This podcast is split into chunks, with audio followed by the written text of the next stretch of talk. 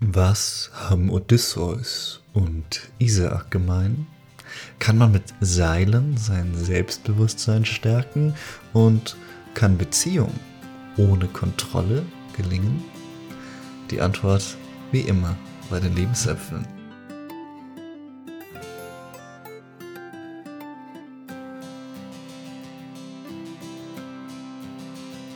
Herzlich willkommen zur 18. Folge wir sind endlich volljährig bei unserem Liebesäpfel-Podcast. Herzlich willkommen. Wir haben uns heute ein erwachsenes Thema ausgesucht und zwar Bondage, Fesseln, Shibari, alles was dazugehört. Wollen aber auch ein wenig abstrakter darüber sprechen, was eigentlich Verbindung ist, wie Fesseln mit Kontrolle zusammenhängt ich bin Jonas, evangelischer Theologe und Philosoph und ich habe mir für diese Folge eine ganz besondere Gästin eingeladen. Sie gibt selbst äh, Fessel-Workshops. Wer ihrem Instagram-Account folgt, weiß, er ist voll mit Bondage-Content. Sie ist Sex-Positive-Aktivistin, Kultur- und Sozialanthropologin. Herzlich willkommen in deinem eigenen Podcast, Lea. Dankeschön. Wow, was für eine schöne Ansage. Und ich bin Gästin. Nein, du bist natürlich Co-Hostin mit mir, aber ich finde, heute bist du auf jeden Fall die Expertin. Ja. Deswegen kriegst du heute mal die Gästin-Karte zugespielt. Wie schön, das freut mich. Lea, ja. du kennst das Spiel als Co-Hostin dieses Podcasts. Was fällt dir zuerst ein, wenn du das Wort Bondage hörst? Erste fallen mir Seile ein. Und das auch noch, ich sitze gerade in meinem Zimmer da in Wien und ich habe vor mir gerade meine Seile, weil die habe ich über einen ich habe so ein, einen Ast mal gefunden bei mhm. uns im Müllraum und ich habe mir gedacht, warum wirft jemand so einen schönen Ast weg? Und den habe ich jetzt verwendet, um meine Seile aufzuhängen, weil Seile sollte man ähm, nicht äh, zusammen geknotet lagern, sondern eben offen lagern, ähm, weil sich Seile eben die, die merken sich das sozusagen, mhm. die Windungen und so. Ja, und deswegen, wenn ihr an Bondage denkt, fallen mir als erstes Seile ein. Es braucht Seile, um Bondage zu machen. Ja, nachvollziehbar. Ja, Jonas, was fällt dir als erstes ein, wenn du an Bondage denkst? Ich muss zugestehen, dein Instagram-Account. da äh, wird man jeden Tag mit der Kunst des äh, Bondages beglückt. Das äh, ist eigentlich schon ein guter, guter Ausblick auf diese Folge, weil, wie das bei Instagram ist, da geht es natürlich nicht um sexuellen Content, sondern um Bondage als eine Form von Kunst auch. Und das äh, habe ich auf jeden Fall durch dich kennengelernt. Äh, meine Bondage-Erfahrungen kenne ich auch von dir, weil ich mal das Vergnügen hatte, von dir auch in einem nicht sexuellen Kontext, aber äh, gebunden, gefesselt zu werden. Ich weiß nicht, was das richtige Wort dafür ist, aber meine Erfahrungen stammen aus diesem Kontext und deswegen bist du die Person, die mir dazu als erstes in den oh. Sinn kommt. oh, voll schön. voll schön. Was mich interessieren würde, als eine Person, die mit diesem Thema durchaus vertraut und bekannt ist, was suchst du in Bondage? Und konkreter, weil das sind so zwei Begriffe, die mir dabei irgendwie sehr stark in den Sinn kommen und die möglicherweise, oder vielleicht widerlegst du das auch sofort, mhm.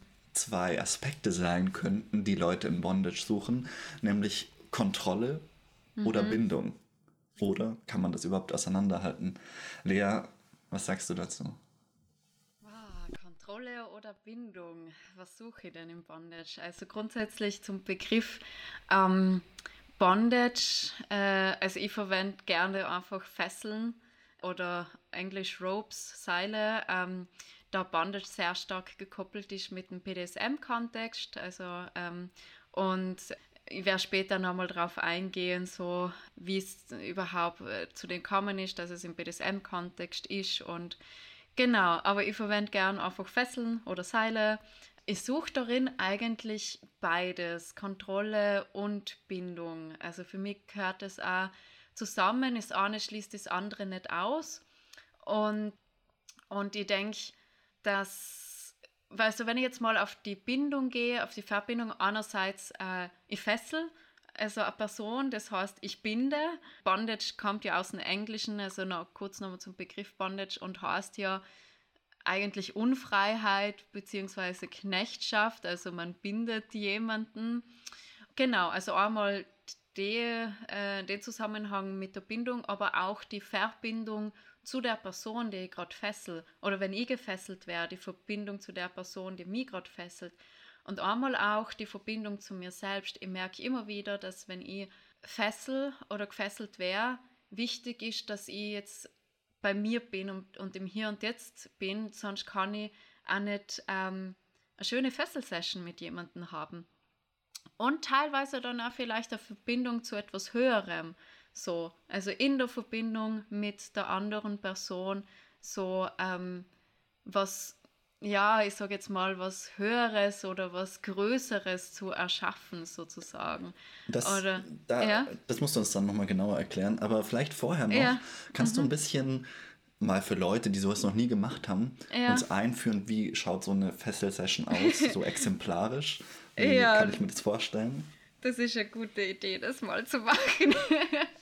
äh, das mal zu erklären. Voll. Also grundsätzlich, wenn ich jemand fessel, ist das Setting nicht sexuell.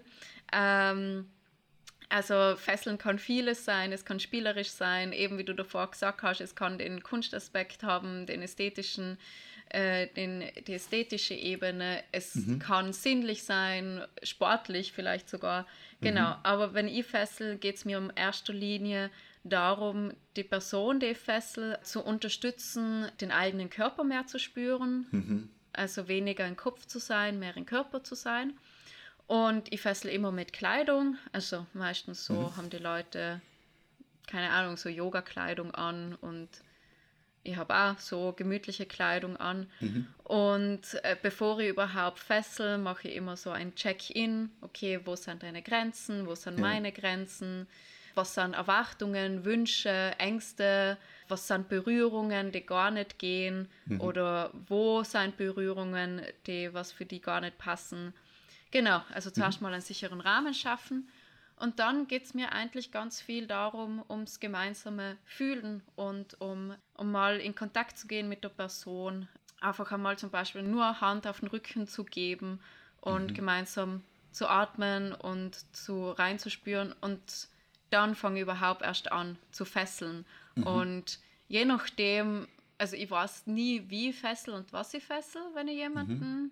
wenn ich in einer Fesselsession drinnen bin. Es kommt dann immer sehr intuitiv.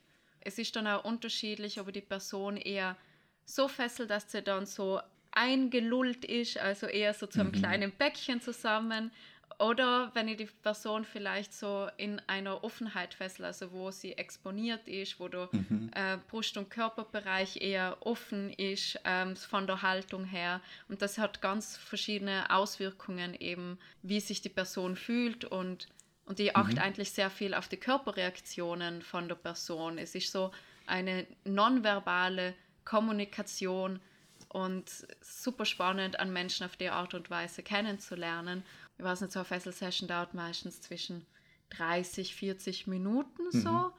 Und am Ende spürt man halt nach und dann gibt es wieder so ein Einchecken, wie geht's gerade, was brauchst du gerade. Genau. Mhm. Wir haben in der Folge mit Moritz über BDSM gesprochen mhm. und da haben wir, da haben wir den Unterschied zwischen Sub und Dom markiert, also Leute, die eher ja. quasi unterwürfig sind oder Leute, die dominieren. Mhm. Und meine intuitive Frage wäre jetzt natürlich auch, gibt es sowas auch im Bondage oder im Shibari und vor allem jetzt auch an dich gerichtet, bist du eine Person, die sich auch gerne fesseln lässt? Oder ist es, gibt dir das eine mehr als das andere? Wechselt man da ab? Wie sind da die äh, Kommoditäten? Vielleicht dann nochmal zurückzukommen auf deine Anfangsfrage, das mit Bindung und Kontrolle, mhm. also das Thema Kontrolle. Und äh, ist doch vielleicht auch relevant, weil wenn, also ich wäre auch gerne gefesselt, ich habe das Gefühl sehr gerne, mir einfach mhm. mal hingeben zu können und eben Kontrolle abzugeben und, mhm. äh, und mich nicht darum kümmern zu müssen. Ich glaube, auch Kontrolle hat sehr viel mit Verantwortung zu tun. Und zwar, wenn ich gefesselt wäre, trage mhm. immer nur Eigenverantwortung. Das ist auf jeden Fall meinen Körper spüre und sage, wenn irgendwas nicht passt oder wenn ich mich nicht mehr sicher fühle. Die Person, die fesselt, also in dem Fall, wenn ich fessel, hat es mhm. auch mit Verantwortung zu tun. Einmal Eigenverantwortung, wie geht es mir gerade, aber auch mhm. für die andere Person, weil ich jetzt gerade sozusagen die Richtung vorgebe und Kontrolle habe. Deswegen mhm. beid, suche ich eigentlich beides, Kontrolle mhm, und Bindung. In dem. Und auch die Person eben, durch dem, dass sie immer nur Eigenverantwortung trägt, die Person, die gefesselt wird, hat sie mhm. auch gewisse Kontrolle über das Setting. Mhm. Und wie kommst du aber jetzt eigentlich dazu, die These aufzustellen, ob man jetzt Kontrolle oder Bindung äh, in dem, in dem Bondage-Setting findet? Ich habe mir im Vorfeld natürlich Gedanken gemacht, was fällt mir mhm. ein zum Thema Binden und ich bin da über zwei Erzählungen gestolpert, die unser kulturelles Gedächtnis, wie es die Asmans nennen, wahnsinnig geprägt hat. Mhm. Oder beide. Nämlich die ältere ist die Odyssee von Homer und die jüngere ist die Bindung Isaaks aus dem ersten Buch Mose. Und in beiden Geschichten wird eine Person ge festgebunden, gefesselt. Und ich habe mich gefragt, wenn ich mir länger über diese Geschichten Gedanken mache, was kommt mir da für Gedanken? Also ganz kurz vielleicht, Odysseus auf seinem Rückweg von Troja kommt zu den Sirenen und er sagt seiner Crew auf dem Schiff, steckt euch Wachs in die Ohren. Er selber aber macht es nicht, sondern er lässt sich festbinden an den Mast seines Schiffes und hört den Gesang der Sirenen, der sonst SeefahrerInnen verführt, in den Tod meistens. Sie verkünden Wahrheit, aber eben auch Anziehung. Da ist diese sexuelle Spannung auch drin. Das ist eine interessante und sehr einprägsame Geschichte. Und das andere ist die Bindung Isaaks. Abraham soll als Versprechen an Gott seinen Sohn opfern und tut es auch. Also er bringt ihn hoch auf einen Berg und dort greift erst im letzten Moment ein Engel ein und sagt, nein, halt ein, opfer nicht deinen Sohn. Und diese Bindung Isaaks, also mit Seilen gebunden auf einem Altar, hat die Kunstgeschichte lange sehr berührt und es gibt sehr eindrückliche Darstellungen davon, aber natürlich auch die Interpretation. Und ich habe über diese beiden Geschichten nachgedacht weil ich mir dachte, das sind vielleicht so die einflussreichsten Geschichten, die mir einfallen zum Thema Bondage, wenn man das äh, so ahistorisch verwenden möchte und habe mich gefragt, was steckt da dahinter? Und natürlich, das Kontrolle ist erstmal naheliegend. Diese Kontrolle von Isaak, dass er nicht mehr aufsteht, dass er an diesem Felsen liegen bleibt, wie man eben ein Opfertier kontrolliert. Und gleichzeitig greift dann Adonai, also die, der Gott der Torah im jüdischen Glauben greift ein und sagt, haltet ein und gibt vielleicht auch in gewisser Weise seine Kontrolle ab. Also er sagt, ich möchte euch nicht kontrollieren, sondern er schenkt Isaak die Freiheit. Das ist die eine Geschichte. Und das andere ist eben auch die Kontrolle über sich selbst, wie sie bei Odysseus dargestellt ist. Aber die Verbindung ist mir dann bei längerem Nachdenken dazu gekommen. Also ich hatte das Gefühl, dass da ja schon auch immer sowas steht, wie wenn Isaac dann seinen Vater fragt, wo ist denn das, das Opfertier? Und merkt, ich bin das Opfertier, wo er realisiert, dieser schreckliche Moment, es gibt hier kein anderes Opfer außer mich, das er auf dem Berg opfern könnte.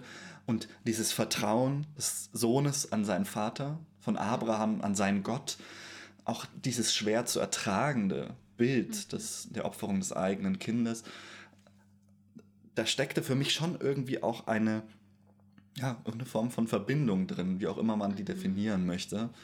Und auch in der Ilias oder beziehungsweise in dem Fall ist es die ähm, Odyssee, haben wir ein ähnliches Moment, das ich da irgendwie rausspüren konnte. Mhm. Und deswegen habe ich dich gefragt, weil ich glaube, dass beide Momente irgendwie drinstecken könnten und weil ich es eben vor allem auch nicht nur reduzieren wollte auf dieses Kontrollierende, weil ich glaube nicht, dass jemand das suchen würde, wenn da nicht auch irgendwas drinsteckt, das einen miteinander verbindet und diese Intimität, glaube ich schon, dass die eben, wie du es beschrieben hast, durch Bondage entstehen kann. Das finde ich super spannend, dass äh, zwei Geschichten es so gibt, so, wo genau Seile verwendet werden und wo einmal genau die Bindung und einmal genau die Kontrolle mehr im Vordergrund steht. Mhm. Und das, was ich spannend gefunden habe, war, dass du gesagt hast, die Freiheit, äh, also du hast einmal mhm. Freiheit mhm. genannt. Und viele Menschen suchen Freiheit durch Seile. Suchen ja, ich okay, fühle mich zum Beispiel in Seile fühle ich, es klingt vielleicht paradox, weil wenn ich gefesselt wäre, wird mir ja Bewegungsfreiheit genommen, es wird mir mhm. was weggenommen. Mhm. Ich wäre eingeschränkt und trotzdem kann ich mich in dem voll frei fühlen, weil mhm. andere Sachen auch sozusagen gefesselt werden, weil ich kann mir, ich kann ja nichts anderes tun, als mir dem jetzt hingeben sozusagen. Mhm. Also kann ich schon, ich kann mit dem wehren und in meinem Kopf bleiben, aber wenn ich mir dem hingib und einfach in das, in das Gehaltensein von der Seile mir reinfühle, dann kann ich das auch voll genießen und weiß, ich kann mich fallen lassen und ich kann nirgends hinfallen, weil die Seile mich halten. Und das mhm. hat mich eben auch jetzt an die Geschichte erinnert, so, ähm, wer war das da, was sich da an... Ans, ja, genau, Odysseus. Äh, genau, du sagst genau. es, bei Odysseus ist die Kontrolle, ja. weil er weiß, ich bin geschützt durch diese Seile. Sie schützen mich letztlich vor meinem Tod. Genau, sich dem Schönen hingeben können und, und, äh, und trotzdem wissen, okay, ich bin sicher. Und, ja. und ich muss mich vor der, also, und ich darf das auch, die Schönheit von den Sirenen oder des, den Verführen auch mhm. in, in dem Maßen hingeben, ohne dass ich mich in dem verliere, sozusagen. Mhm. Und ja, vielleicht ist das eine gewisse Freiheit. So. Und es hat natürlich nochmal eine tiefer gehende Dimension, wenn man mhm. sich das auf einer größeren Ebene anschaut. Vor allem diese Bindung Isaaks, weil du sagst es, in gewisser Weise steckt da ein Moment der Freiheit drin, weil mhm. Glaube, also vor allem der Glaube eines Abrahams oder auch eines Volks Israels, das symbolisiert mhm. er ja ein bisschen. Aber auch mhm. generell, irgendwie religiöse Glauben ist ja eine Bindung an etwas. Mhm. Also mhm. Religion kommt von religere oder relegere und das kann übersetzt werden mit Zurückbindung. Also du bindest dich mhm. zurück an etwas, von dem du glaubst, dass es wahr ist oder dass es dich trägt. Mhm. Und das ist genau die Grundidee vielleicht generell von Religion, aber vielleicht auch von Spiritualität im abstrakteren mhm. Sinne, ist es zu sagen, ich binde mich an eine Sache und ich sage, der vertraue ich und sei es, dass ich über meine Schmerzgrenze vielleicht auch hinausgehen muss. Das Interessante, dass ich, was ich an dieser Geschichte auch finde, ist, dass sie so wahnsinnig schwierig ist. Also mhm. niemand sagt, ach, heute ist Sonntag und heute muss ich über die Opferung Isaaks predigen, da freue ich mich ja drauf als Pfarrerin. Weil das ist eine unfassbar krasse Geschichte, wenn du dir überlegst, dass Gott von seinem treuesten Diener fordert, dass er seinen Sohn opfern soll. Mhm. Und vielleicht ist auch gerade das, das, was Menschen schon immer so daran fasziniert hat, weil die überlegen, dass Religion quasi einfach eine, ja, so ein Wunschdenken ist, man projiziert sich so seine besten Wünsche an den Himmel. Mit sowas mhm. bricht so eine Geschichte. Weil sie mhm. sagt, naja, nee, so einfach ist es nicht. Es ist, keine, es ist keine vorgefertigte Wahrheit, sondern es ist eine Bindung an etwas, was mich vielleicht hält, aber mhm. eben auch nicht verlässlich ist, in einem Sinne, dass ich es für mich habe. Und ich glaube, mhm. das ist etwas, was in dieser Geschichte drinsteckt, vielleicht auch in beiden Geschichten, weswegen ich die Verbindung mhm. irgendwo gesehen habe zwischen Verbindung und Kontrolle. Und da möchte ich noch kurz äh, einen Exkurs machen in die Neurowissenschaften, weil. Ähm, Jetzt bin ich gespannt. Ja, weil die Bindung, was beim Fesseln passiert, nicht nur, also da passiert extrem viel mhm. eigentlich im Nervensystem. Mhm. Und es gibt so ein tolles Buch, das heißt Better Bondage for Everybody und da ist ein mhm. ganzes Kapitel drinnen, ähm, was im Hirn passiert, wenn man gefesselt wird. Und das Spannende ist, dass ähm, dass äh, durchs Fesseln vier Prozesse im Gehirn aktiviert werden. Also einmal kognitive Prozesse, also eigentlich so das Planen, okay, was kann ich tun, wenn irgendwas nicht so nach Plan läuft, so. Mhm. Also eher so das, das ähm, Absichern und das Vorsichtigsein. Dann motorische Prozesse, also mein Gleichgewicht halten, ähm, in, wie kann ich mich jetzt noch bewegen, wie mhm. nicht. Mhm. Ähm, soziale Prozesse, also das Wahrnehmen äh, von der Intention, von der anderen Person und natürlich auch emotionale Prozesse. Und darauf reagiert eben das Nervensystem. Und wenn man, also es gibt eine, eine bekannte Fesselung, der heißt der Kate Kote. In der Fesselung wird der Oberkörper gefesselt und die Arme mhm. entweder vorne zusammengebunden oder hinten am Rücken zusammengebunden. Genau. Und das Spannende ist eben, dass die Fesselung, die besteht aus mehreren Schritten. Als erstes werden die Hände gefesselt wodurch eben Vibrationen am Handgelenk passieren und das entspannt sozusagen äh, eigentlich so die im Körper. Dadurch wird die Herzfrequenz verlangsamt. Dann geht die Fesselung eben weiter über die Brust, also ober der Brust wird ein Seil gelegt.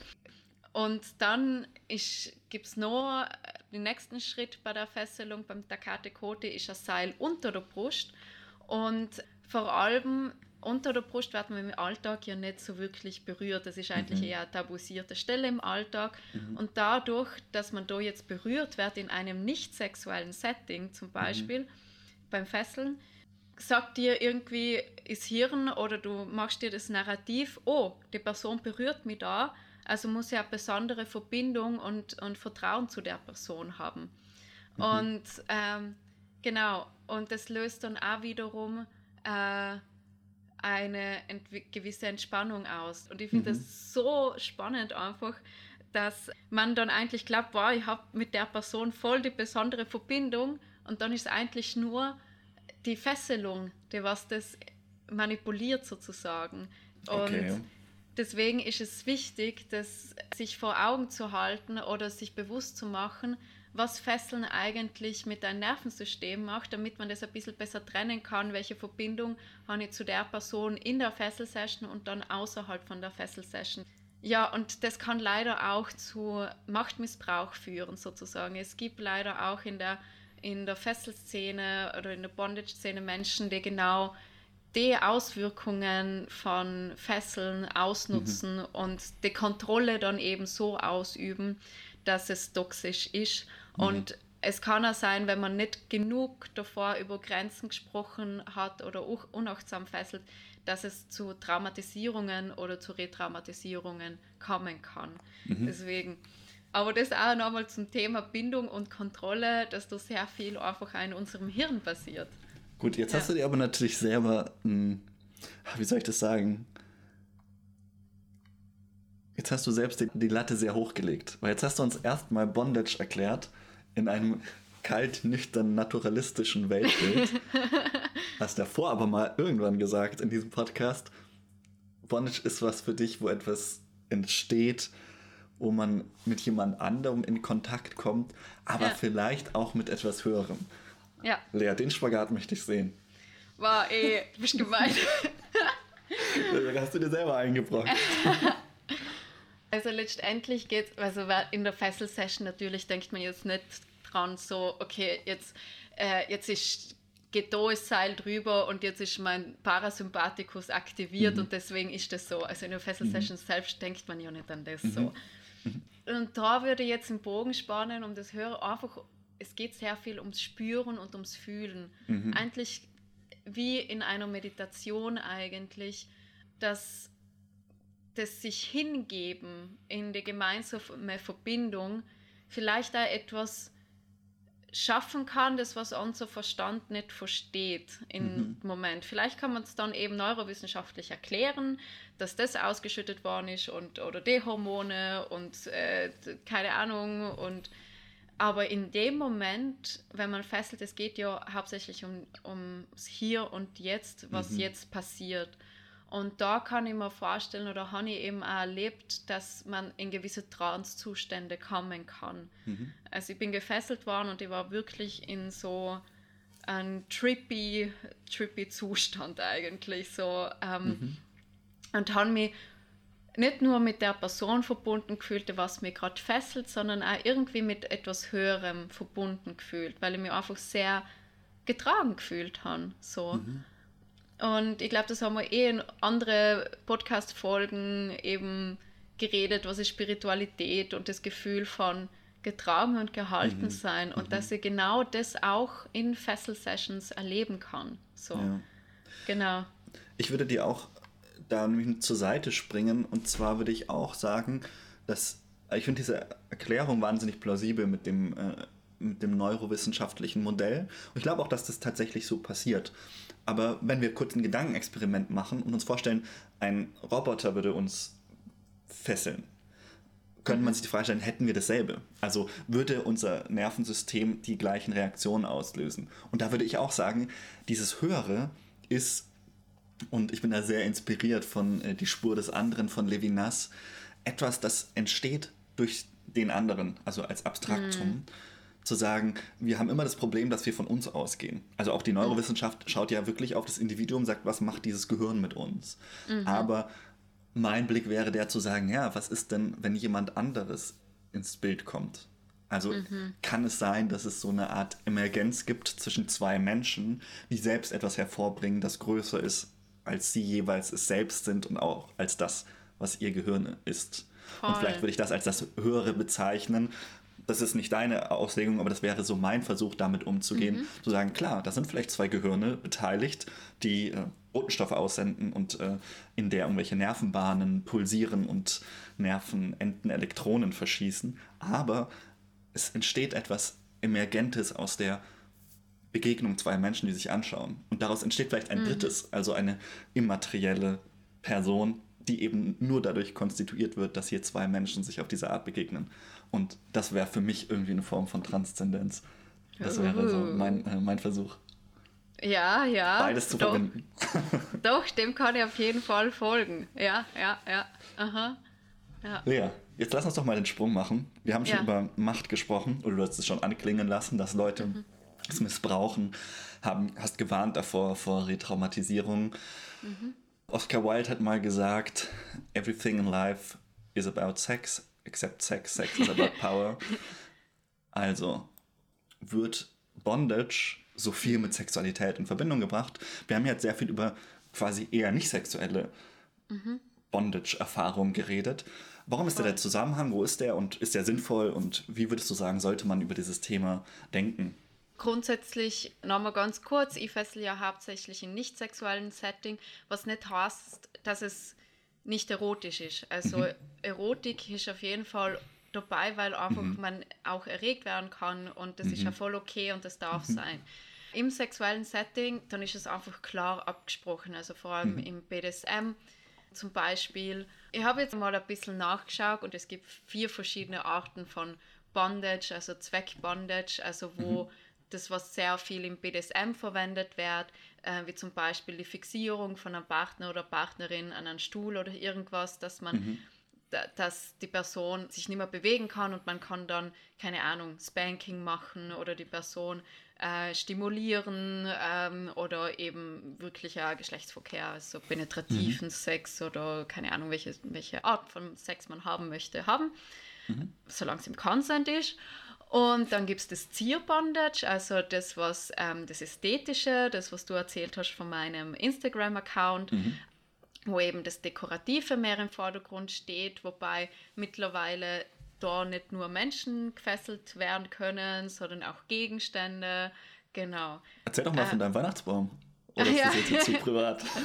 Nö, also ich habe so eine Idee gehabt, ich bin kein Fan davon, Weihnachtsbäume, also für die paar Tage einen Baum zu fällen, damit er danach weggeworfen werden. Und dann habe ich die Idee gehabt, man könnte ja einen Weihnachtsbaum aus Seilen machen und habe die Idee meinem Papa gesagt, der ist Tischler und mhm. ähm, mhm. habe ihm gesagt, ich brauche das ein bisschen seine Hilfe und wir haben dann so drei größere, längere Stöcke verwendet, die wir so fixiert haben, so wie ein Tipi-Zelt eigentlich und unten auch nochmal fixiert haben, dass es stabil ist und dann haben wir so Rahmen, also so drei, eigentlich wie eine Pyramide gehabt und die Pyramide habe ich sozusagen gefesselt und auf das habe ich dann Weihnachtskugeln raufkommt. Und ja, fand ich sehr cool und ist ja.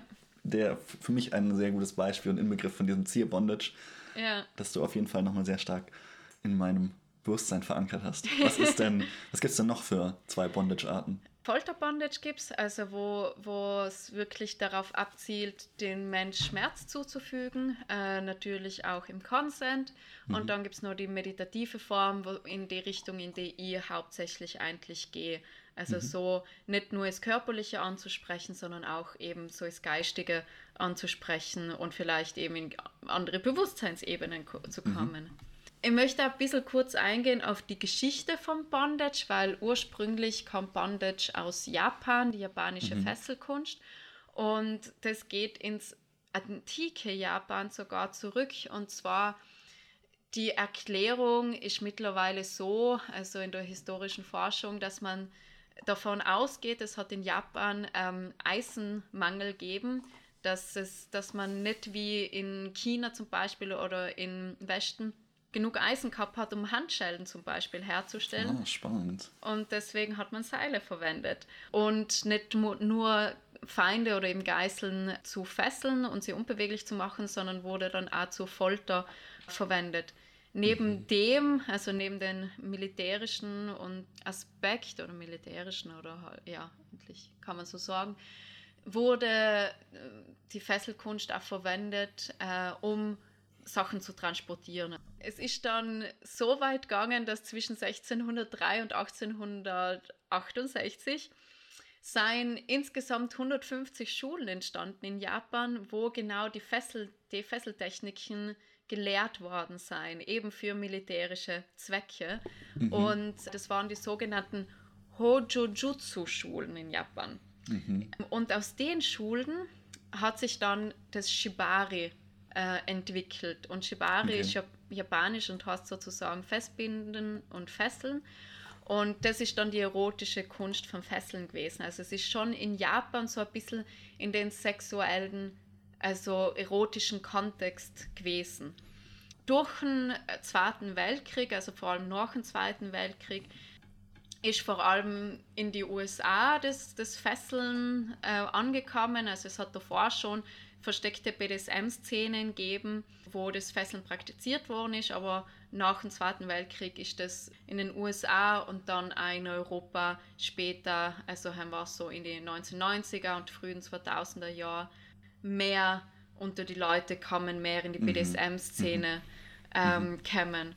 Und eben, und dadurch, dass es in Japan auch schon in, der, in den erotischen drinnen war, ist es eigentlich ganz irgendwie fast schon unter Anführungszeichen selbstverständlich gewesen, dass es in Westen auch eher so in, in BDSM sich etabliert so.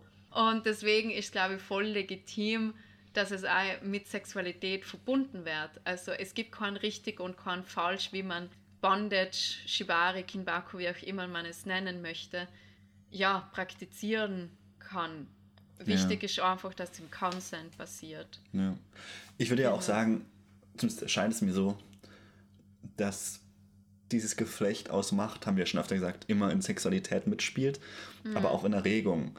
Also es gibt, das haben wir vor allem auch in der BDSM-Folge herausgearbeitet, würde ich sagen, so eine Art Spektrum, wo man steht, ob man eher darauf steht, dominant zu sein oder eher sich zurücklehnen. Es gibt Leute, die mögen beides. Es kann auch mhm. situativ unterschiedlich sein. Aber wenn man in dieser Position ist, dass man gerne Leute dominiert und es muss dann eben nicht gleich in Masochismus oder Sadismus übergehen, sondern wenn man auch sagt, ich habe gerne die Kontrolle beim mhm. Sex, mhm. ich sitze gerne oben und die andere Person sagt, nee, ich liege gerne da und lass etwas mit mir machen. Mhm. Und auch das kann sich täglich ändern. Mhm. Aber ich glaube, in diesem Kontext ist es vielleicht gar nicht so absurd, dass man, ja, ich würde mal sagen, so natürliche oder sanftere Arten des Bondages immer schon in die Sexualität einbindet. Also zu sagen zum Beispiel, ich halte deine Hände fest beim Sex, ist jetzt nicht klassischerweise Bondage, würde ich sagen, aber mhm. zumindest wäre das so meine Intuition, geht ja schon in die Richtung. Und es gibt ja, wir haben jetzt sehr viel über so sehr artifizielles, aber auch sehr, ja, gekonntes Bondage geredet. Aber so fesseln oder sich einfach mit einem Stück Tuch oder Stoff an die Bettkante zu binden, sind ja auch schon, würde ich sagen, leichtere Formen des Bondage. Und die würde ich sagen, gehören ja in, nicht in alle, aber schon in sehr viele Schlafzimmer von Leuten, die jetzt sich selber nicht als BDSM praktizierend beschreiben würden. Und mhm. deswegen würde ich sagen, so auf einer eher laienhaften und äh, sanfteren Form ist Bondage vermutlich sehr viel verbreiteter, als es manchen Leuten bewusst ist. Mhm. Dieses Gefühl, Kontrolle abzugeben, da haben wir es wieder, kann ja auch schon ohne Seile passieren. Mhm. Also zu sagen, keine Ahnung, ich mache jetzt mal heute gar nichts und mhm. lass einfach meine Partnerin, meinen Partner machen. Das kann man dann eben nochmal steigern, indem man sich die Augen verbindet und sich an den Bettpfosten bindet. Mhm. Aber das sind ja schon subtile Formen, die in die Richtung gehen, eben Kontrolle abzugeben oder eben Kontrolle auszuüben. Das wäre so meine Intuition, dass quasi das zur Sexualität immer schon in so einfachen Graden dazugehört und umso fundierter und umso herausfordernder man es macht, umso mehr Wissen ist auch notwendig. Also es kommt eben auch der Punkt, ich glaube, darauf sollten wir auf jeden Fall auch eingehen, an dem man auch wirklich fundiertes Wissen braucht. Also man kann nicht jemand auch an die Decke hängen und denken, ja, wird schon passen, wird schon halten, fällt hoffentlich nicht drunter. Deswegen, also irgendwann muss man auch sehr viel Wissen darüber ähm, sich aneignen, aber eben in so einer sanften Form würde ich sagen, ist es vielleicht immer Teil unserer Sexualität. Würdest du da mitgehen? Mhm. Also vor allem das, das Thema von eigentlich ohne Seile das Gefühl zu haben, sich fallen zu lassen und Kontrolle abzugeben. Mhm. Und egal, ob das äh, welches Geschlecht das jetzt ist, so, mhm. das muss nicht immer die, äh, sag ich mal, eine Frau sein, die das, die, die Position einnimmt, sondern das ist ganz unabhängig von Geschlecht und es geht da einfach sehr um, mhm. um das Gefühl und um einen gewissen Spannungsaufbau vielleicht mhm. so. Mhm ich meine, ich kenne das aus dem Tantra, dass es immer die zwei Pole braucht. Also manche nennen das Shiva Shakti, manche nennen das weiblich-männlich, manche nennen das aktiv-passiv, manche nennen das empfangend und gebend. Ich war in einem Workshop, wo es genau um das gegangen ist, bevor man überhaupt Seile in die Hand nimmt, die Dynamik überhaupt zu schaffen, dass die andere Person sich überhaupt fallen lassen kann und mhm. ich sie in dem Sinn tragen kann. Und und das schafft eine gewisse Anziehung. Also wie mhm. bei Magnete. Es braucht einen Minuspol mhm. und einen Pluspol sozusagen. Mhm. Und, und ich denke, mhm. dass jede Person das auch in sich hat, die verschiedenen Positionen einzunehmen, dass ich das ändern kann, wechseln kann, je nachdem, mhm. wie man sich gerade fühlt. Und mhm.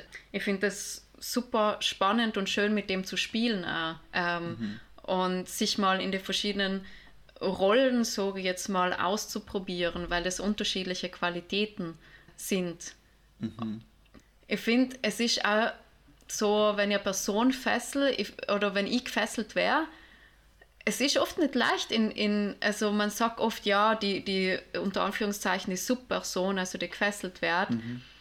muss ja nichts tun. Mhm. So. Mhm. Oder ist passiv. Und mhm. von mir aus gesehen gar nicht. Die ist extrem aktiv, indem sie präsent ist. Und, ja. und das ist extrem, finde ich, ähm, schwierig, weil wir das vielleicht dann nicht so gelernt haben, sich hinzugeben und zu vertrauen dass, und dass sie das jetzt genießen darf und dass mhm. sie jetzt nichts tun muss und dass das mhm. extrem schwierig ist, auch schon, äh, ja, eben ohne Seile, mhm. dass, dass man einfach empfangen darf, sozusagen. Mhm.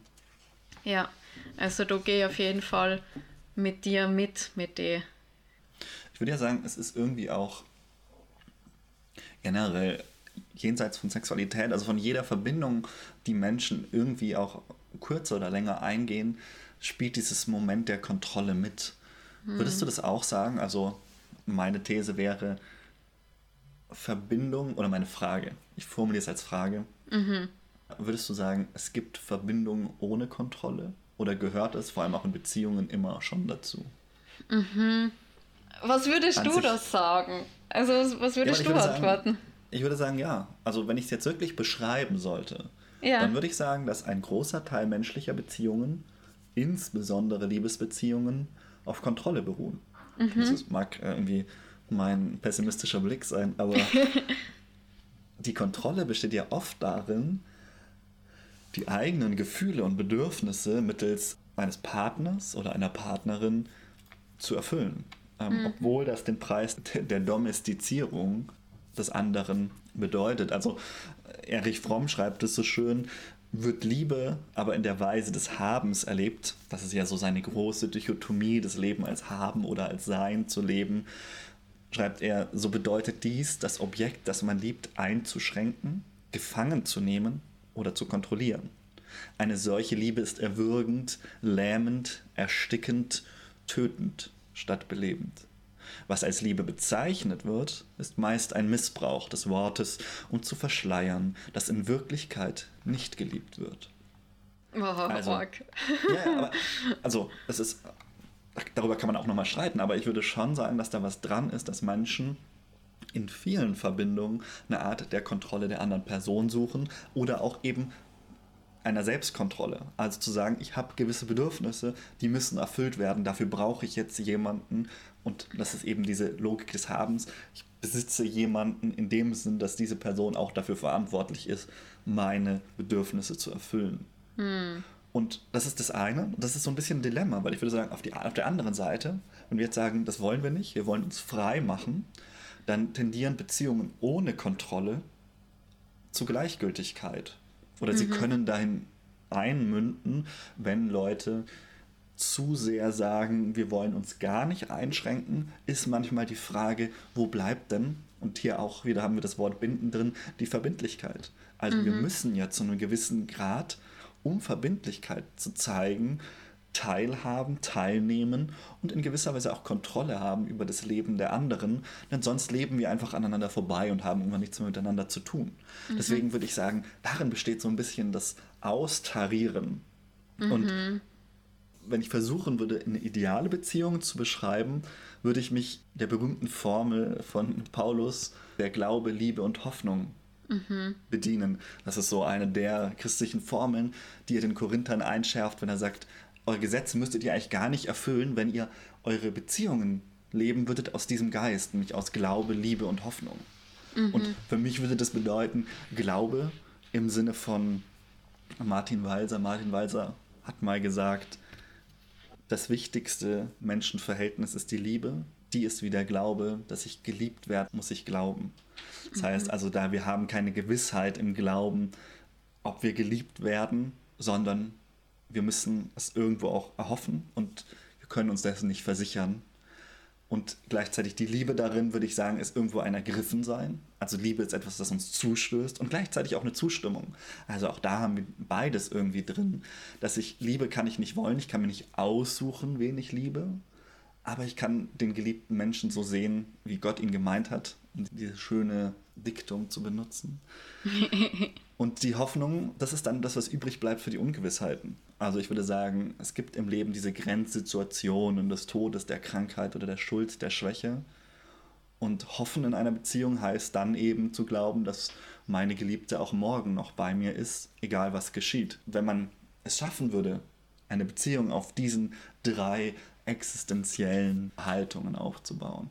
Ich glaube, dann könnte eine Beziehung ohne Kontrolle gelingen, die gleichzeitig nicht in Gleichgültigkeit und Belanglosigkeit umschlägt. Und mhm. danach immer wieder zu streben, würde ich sagen, versuche ich. Ob es mir gelingt, weiß ich nicht. Aber das wäre so mein Ideal davon. Ja, Theorie und Praxis schaut immer anders aus, gell? Oder Ideale und die Umsetzung von den Idealen.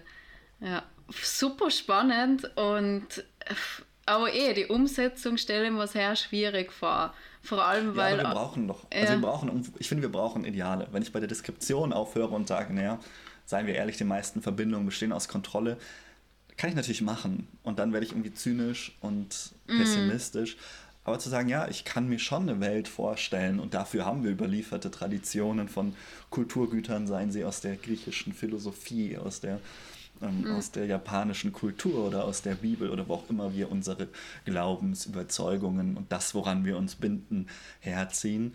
Und mhm. zu sagen, was heißt das denn? Was heißt denn Glaube, Liebe, Hoffnung für mich? Was wäre mhm. eine Beziehung, die auf diesen dreien aufbauen würde? Wie würde die aussehen? Und ich würde es so beschreiben und ich glaube, wenn mir das fehlen würde, wäre ich zum Lieben gar nicht mehr imstande und Beziehungen mhm. zu führen. Auch wenn ich weiß, dass es immer nur bruchstückhaft gelingt. Und mhm. auch das mhm. ist okay, weil wir sind Menschen und wir bleiben irgendwo Fragmente. Aber ich finde, das befreit uns nicht von der Last und der Verantwortung mhm. auch nach höherem zu streben. Also das nehme ich mir auf jeden Fall mit und ich habe da Lust, mir Gedanken drüber zu machen, über die, was, eh, was du jetzt gerade davor gesagt hast. Für ihr Beziehungen eigentlich auf die Ebenen und oder was bedeuten die mhm. Worte, die Begrifflichkeiten für mich und wie schaut es aus in meinem Leben, wie kann ich das leben so. Ja. Also da ist mir jetzt auf jeden Fall inspiriert, das mitzunehmen. So, okay, ja. dann habe ich jetzt meinen Blick beschrieben. Jetzt würde mich natürlich dein Blick interessieren als eine praktizierende Bondage-Künstlerin. Welchen neuen Blick eröffnet denn Bondage auf ein Leben. Wir hatten ja schon mal den Poly-Spirit in unserer ja. Poly-Folge. Meine Frage ist, gibt es quasi einen Bondage-Spirit oder was, was nimmt man da so mit, wenn man Bondage praktiziert? Was nimmt man denn da so mit? Puh.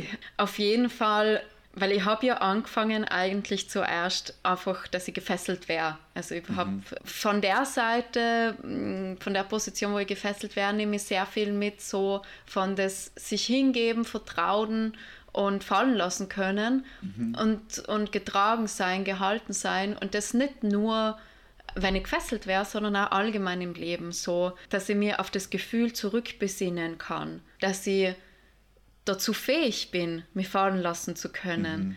Nicht nur in dem Setting, sondern auch, dass ich das in meinen Alltag äh, raus, also mitnehmen kann. Mhm. So ein bisschen wie beim, eigentlich wie beim Yoga. Man sagt ja oft, alles das, was auf der Yogamatte passiert, ist wichtig auch im Alltag mhm. mitzunehmen, das Gefühl. Mhm. Und das ist auch, so würde ich sagen, von einer Fessel-Session.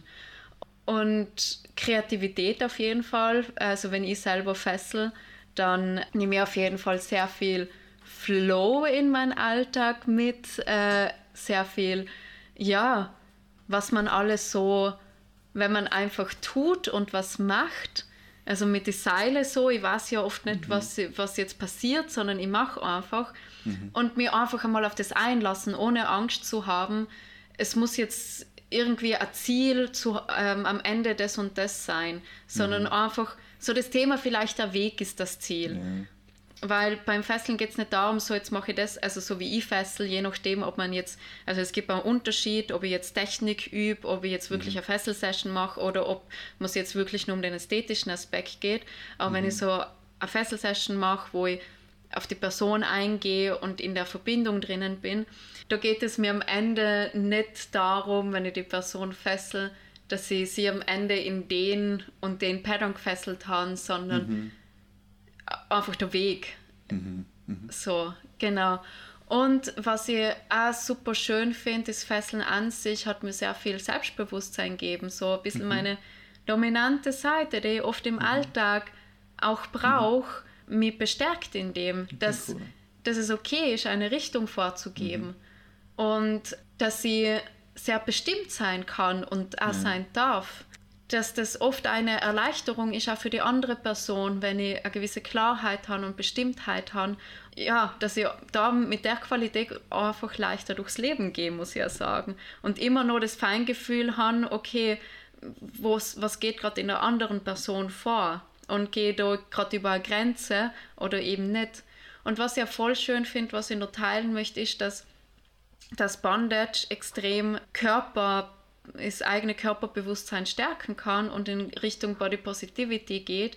Ich habe letztens an einem Workshop teilgenommen, wo ich eine Person, also ähm, eine Frau gefesselt habe, die mhm. mir erzählt hat, sie fühlt sich grundsätzlich, also ich habe ihren Consent, das dazu erzählen, sie hat mir erzählt, sie fühlt sich grundsätzlich nicht schön in ihrem Körper und nachdem ich sie gefesselt habe, das war eher auf der ästhetischen Seite, also es mhm. ist darum gegangen, ästhetische Oberkörperfesselung zu machen. Mhm.